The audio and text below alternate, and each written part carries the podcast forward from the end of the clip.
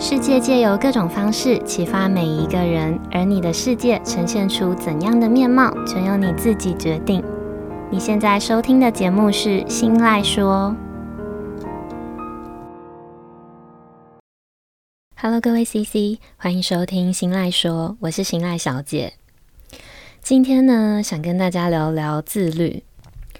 有一句话是这样说的：“嗯、呃，你有多自律，就有多自由。”所以大家都想成为自律的人，因为自律可以让我们做好生活上的规划，可以让我们在工作、在健康，甚至是在财富上都获得我们想要的成果。但是偏偏在这个充满诱惑的时代下，我们只要拿起手机就可以听音乐，也可以找到好吃的或是好玩的。那打开电脑呢，就可以追剧，还可以玩游戏。因为科技带来这样子的快速跟方便，让我们更容易的分心，也更容易的没耐心，所以才更显得自律的重要。那自律就是可以约束自己，在适当的时间里去做适当的事。你可以把自律理解为一个好的习惯，而一个好的习惯就是长时间不断的累积才能够形成的。举凡人生中的梦想，或是各种你想达成的目标，像是财富自由，或是练出马甲线等等，都是需要靠长时间的自律、长时间的累积才能够达成的。所以，也有人说，你有多自律，就有多成功。那这么好的习惯，谁不想要啊？只是要怎么开始，怎么做到，又该怎么维持呢？听到这里，我猜这时候应该很多人都会以为我想要推荐一本叫做《原子习惯》的书，因为这本书是在伯克莱二零二零年的年度畅销排行榜的冠军。嗯，也是啦。但是在正式开始介绍这本书之前，我更想琢磨，而且更想聊聊的是如何从零到开始的这个过程，这个心态上的转变。怎么在开始之前先跨越零的这个心理障碍，好让开始之后我们能够顺利的接上原子习惯教的方法。所以今天的节目内容，我会先跟大家分享一个我跨越零的障碍的一个小方法，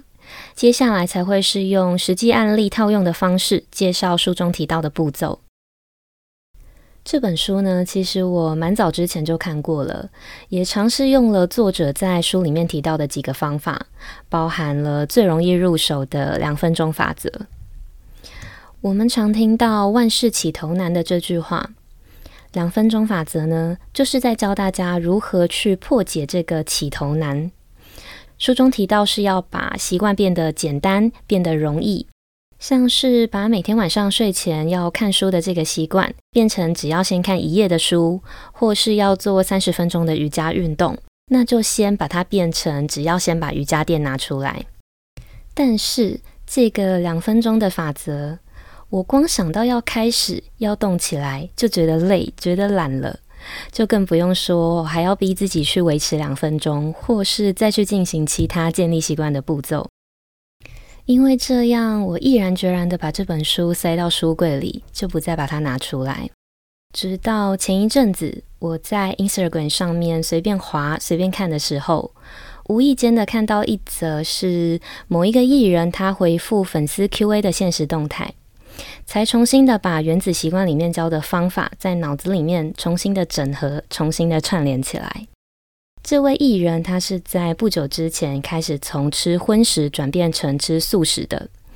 他在 Q&A 的问答中收到了一个粉丝的问题，问题是有没有曾经想过要偷吃一两口肉？这位艺人呢，他只是用很简短的两句话来回答这个问题。他说：“我跟自己约定好的事，干嘛要违背呢？”这两句话彻底的打通了我的任督二脉。让我察觉到，原来约定不只是可以跟别人的约定，也可以是跟自己的约定。我们来直接举个实际的例子，比如你答应主管下班前会交报告，因为你担心在主管心中会留下不好的印象，或是有可能会影响到你的考绩、考评跟你的年终，所以你会依照约定，如期的在下班前就交报告。比如你答应爸妈周末会回家吃饭，因为你不想要让爸妈失望，或是痴痴的等待，所以你依照约定真的在周末回家吃饭。再打个比方，呃，比如你答应朋友要一起去唱歌，因为你怕影响到自己对外的形象，怕因为失约会变成一个在朋友眼中是个不守信用的人，所以你也会依照约定的时间出现在钱柜的门口。这些例子呢，都说明了我们重视每一个对别人的约定，是因为我们担心对方会失望、会难过，或是会影响到自己在对方心中的形象。但是我们对自己的约定呢？我们想要减肥，想要存钱，想要做任何事，其实都也是在跟自己的约定啊。只是我们认为跟自己的约定，就算违背了，也不会有任何的惩罚，更不会让任何人失望，所以我们总是可以很轻易的就背弃了跟自己的约定。但事实上，我们是在让未来的自己对现在的自己失望，我们在让未来的自己觉得后悔，或是有更多遗憾的早知道。也许有一天你会发现，因为没办法自律的减肥，让未来的自己穿不下想穿的衣服，然后后悔当初没有坚持减肥；因为没办法自律存钱，导致未来没办法买自己想要买的东西，或是在急用的时候没有办法帮自己一把。然后后悔现在的自己没有好好的做好理财的规划，所以如果这个时候我们把内心的自己想象成一个独立的他人，我们是不是就也会开始基于诚信原则，基于个人的形象，或是基于他人对我们的评价，然后开始努力的完成跟自己的每一项约定？举例来说，如果你想用晨跑的方式来减肥，但是早起已经够困难了。更何况还是现在这么冷的天气，那就想象你是跟另外一个人约好在家门口碰面。当你真的踏出家门的那一刻，其实你也已经懒得再回到床上了。这时候就可以接着再使用《原子习惯》里面的两分钟法则，告诉自己：嗯、既然都出来了，那就跑个两分钟吧。那如果你想存钱，就想象自己是跟心里的银行有一个约定，你正在分期付款的买一样商品，在领到薪水的那一刻，就先把要存的金额汇到另外一个账户。当你汇过去了，也就忘记了这笔钱的存在，或是也懒得再汇回来了。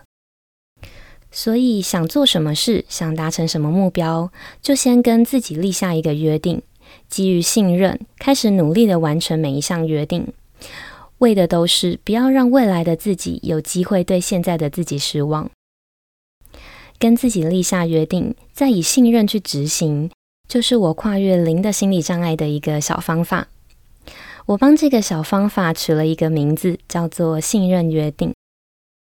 接下来，我们先进一小段间奏音乐休息一下。回来之后呢，会跟大家分享跨越零之后的我们，又该如何完整的套用原子习惯这份力量。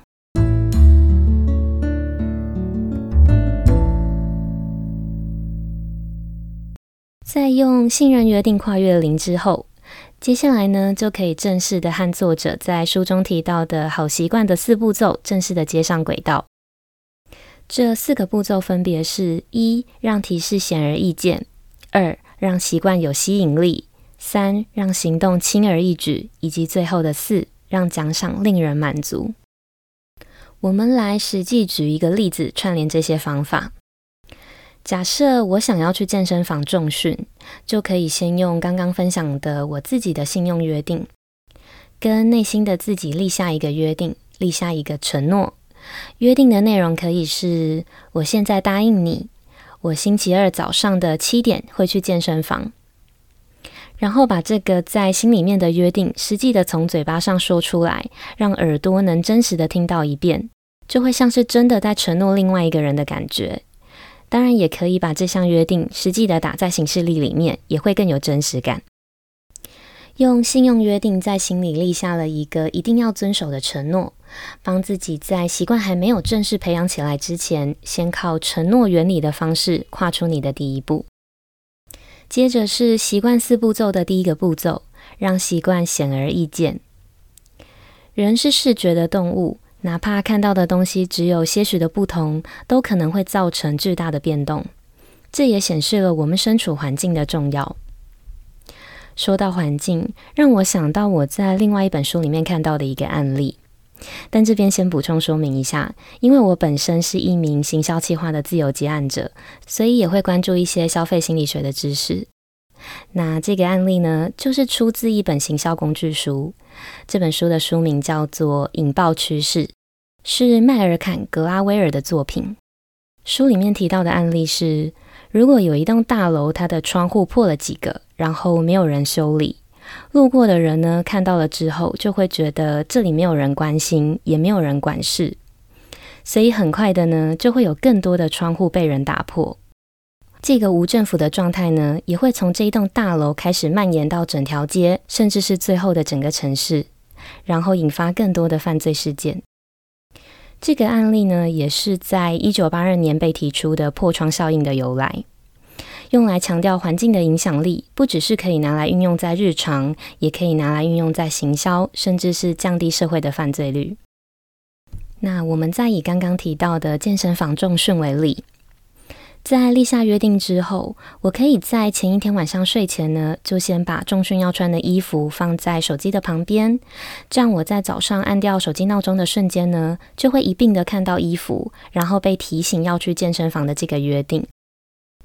让自己身处在想要建立的习惯的这个环境之下，进而去提升提示出现在我们眼前的几率，就是第一步，让提示显而易见的方法。接着是第二个步骤的，让习惯有吸引力。嗯、不知道你有没有过计划出国旅游的经验？我们常常会在出国那天到来之前，每天都很期待，每天都心情很好，而且日子越接近还会越兴奋。但是真的到了那一天，我们实际站在机场上，却好像没有像在等待时候来的兴奋。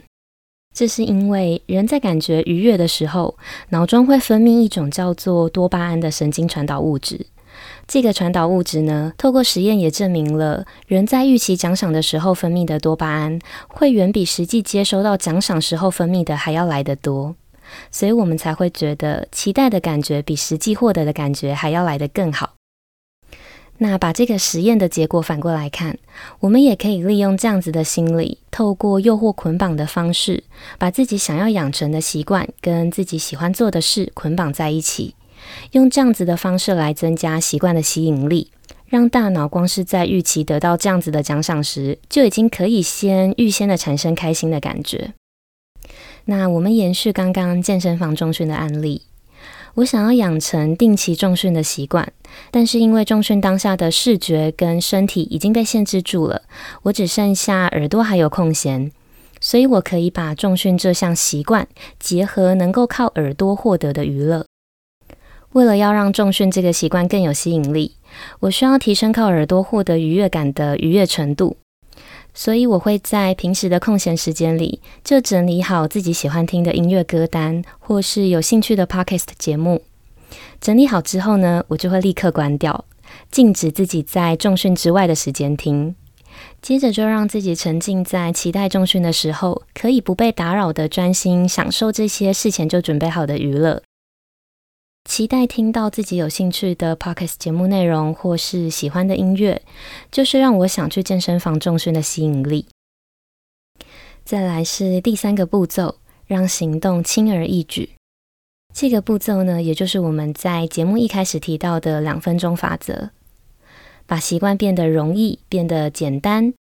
套用到重训的例子里。在我靠着前面的信用约定跟步骤，成功的在星期二早上七点出现在健身房的时候呢，这个时候其实我也懒得回家了，那就可以接着使用两分钟法则的方式告诉自己，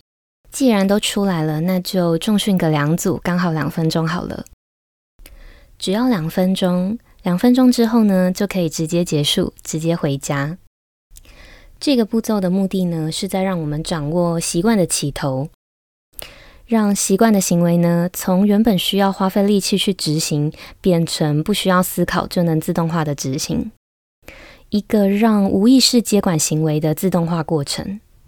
当无意识真正的接管了这项行为的时候，等到我们有意识的察觉到，我们早就已经在健身房重训了。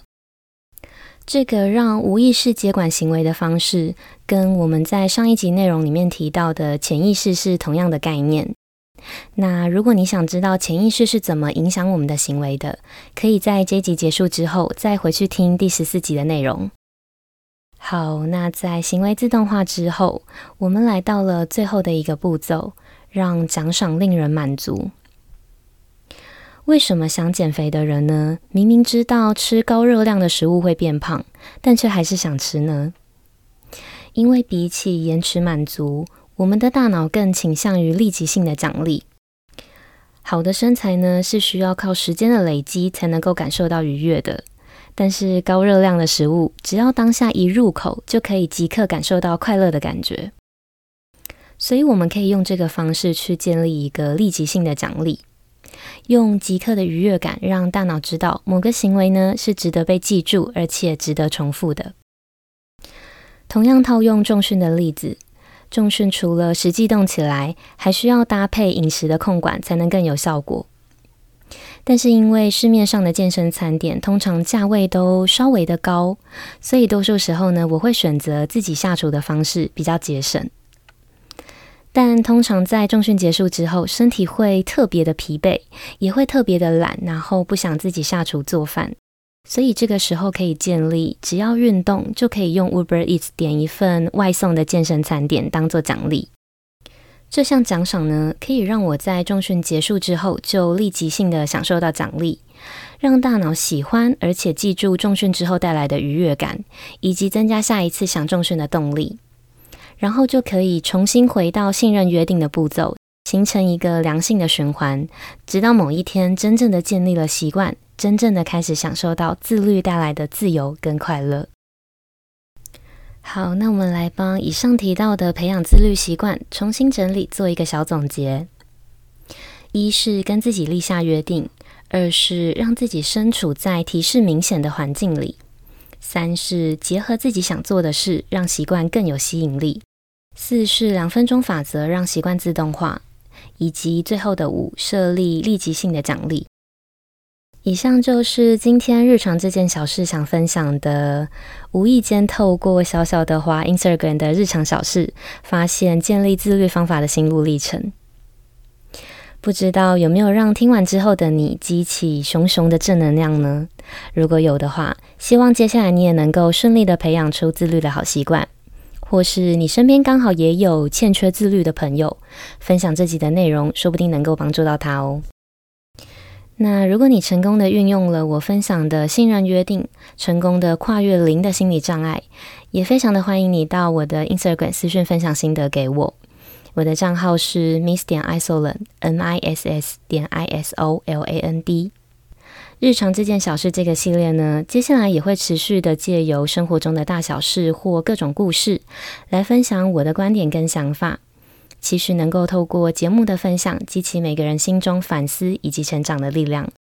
如果你也喜欢我分享的内容的话，希望你能够把这份支持化作行动。到新赖说的 Apple Podcast 节目上评价五颗星，跟留下想对我说的话，或是帮我把这个节目分享出去。你的小小举动都有可能让这个节目被更多人听见，当然也会成为我继续录制优质内容的动力。那今天的节目就到这里结束喽，感谢收听到最后的你，我们下次见，拜拜。